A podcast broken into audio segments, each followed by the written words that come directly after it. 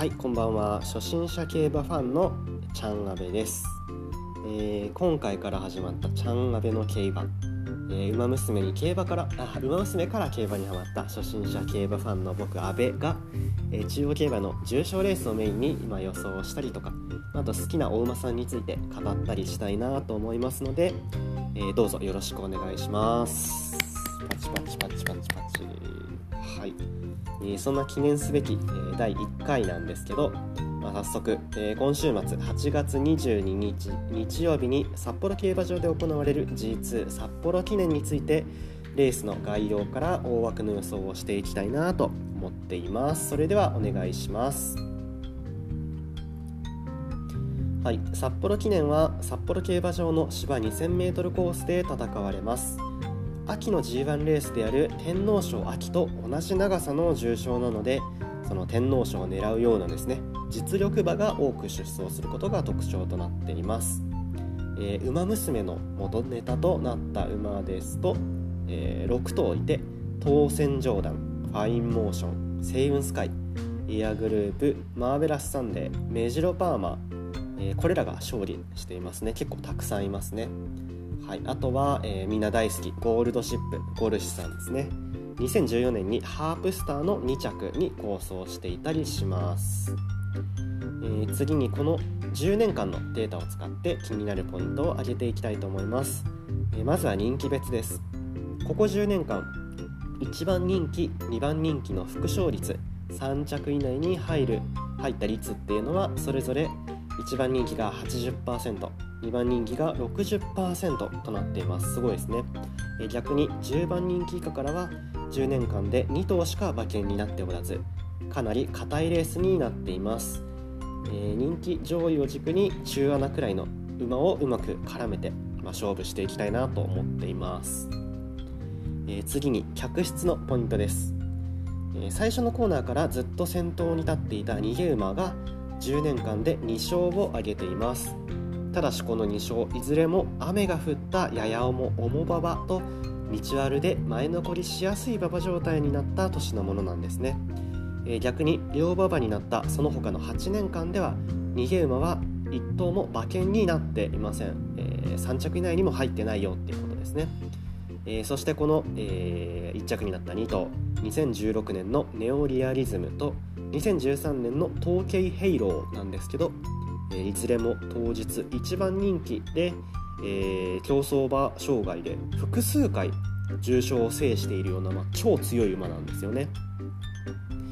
えー、なので当日道割になってで、えー、かつ重賞で安安定して結果を出せるくらい強そうな人気をしている馬がいれば、まあ、逃げ馬マークするかな、えー、両馬場なら、えー、軽視するかなというので良さそうです。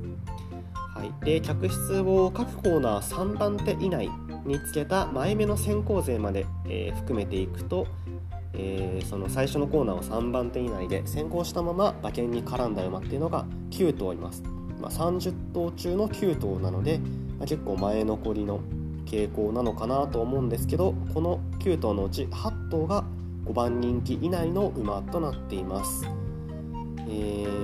人気薄の馬のですねこう爆心爆心といった、えー、逃げはなかなか決まりにくそうです、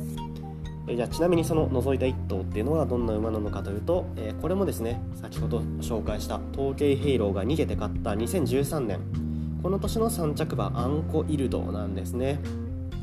はいここもやはり当日両馬場であれば前につける人気薄の激走っていうのも気にしなくていいのかなというふうに思います。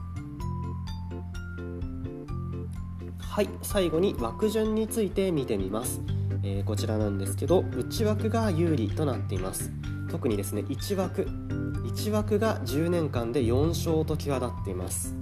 また10年間で馬券になった30頭のうち17頭が1枠から4枠。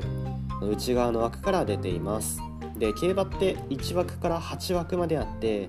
えー、4枠までで半分ちょっとだと、えー、まあ、大したことはないんじゃないのと思われるかもしれないんですけど実は札幌記念、えー、フルゲート16頭に対して登録馬の頭数がちょっと割れている年が、